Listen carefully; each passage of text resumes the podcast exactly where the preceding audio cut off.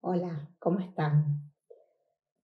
¿Te pasó alguna vez de no acordar con otra persona, sentir que vos tenés la posta, tenés la razón, tenés la verdad y que lo que el otro dice no va de ninguna manera?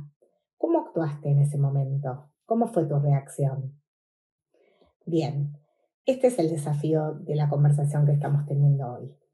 Es entender que en la vida cada uno tiene una posición diferente, que nosotras tenemos que saber que hay que validar al otro como un legítimo otro, que no hay una verdad absoluta, que Boreolama cada uno lo trajo a este mundo a reparar determinadas cuestiones que nosotras no sabemos y que por ahí tampoco entendemos, no tenemos esa capacidad ¿sí? de saber qué es lo que a cada uno le, le va pasando.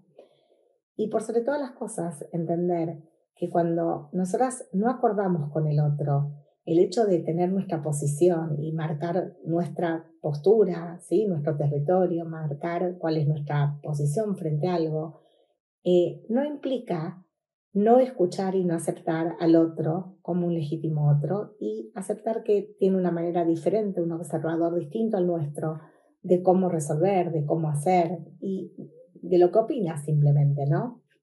Entonces, hay dos cuestiones que para mí son importantes hoy eh, aclarar acá entre nosotras y que sería, la primera, entender que el otro eh, tiene ese derecho y que vos tenés el tuyo. Entonces, que de una manera respetuosa, para que la comunicación sea asertiva, podemos simplemente, con respeto y humildad, plantear cuál es nuestra situación, cuál es nuestra postura, qué pensamos, cómo lo haríamos, pero siempre cuidando de no ofender al otro, de no agredirlo, de no juzgarlo, ¿sí? de tampoco suponer que el otro eh, va a decir tal cosa por tal otra, y, y acá viene la segunda reflexión que tiene que ver con que nosotras no sabemos lo que pasa en la vida de la otra persona, no tenemos idea, cada uno tiene su mundo, su familia, su nisayón, su prueba, su situación particular.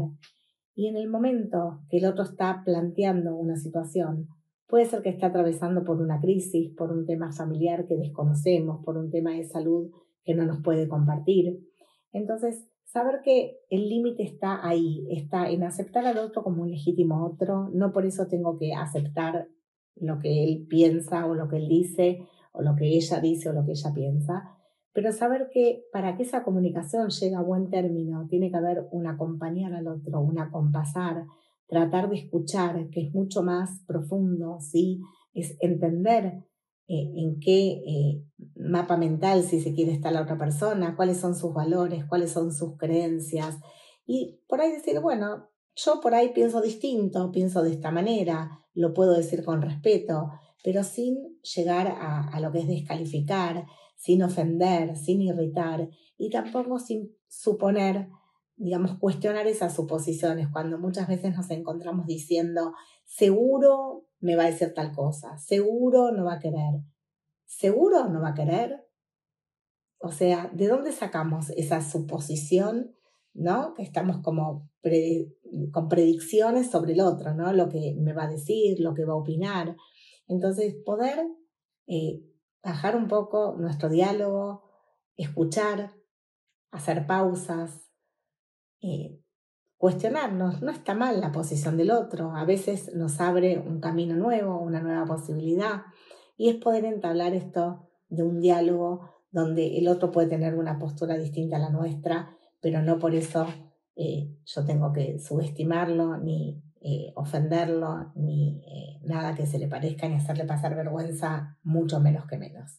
Así que bueno, esta es la reflexión del día de hoy y les mando un cariño y nos vemos en el próximo. Gracias.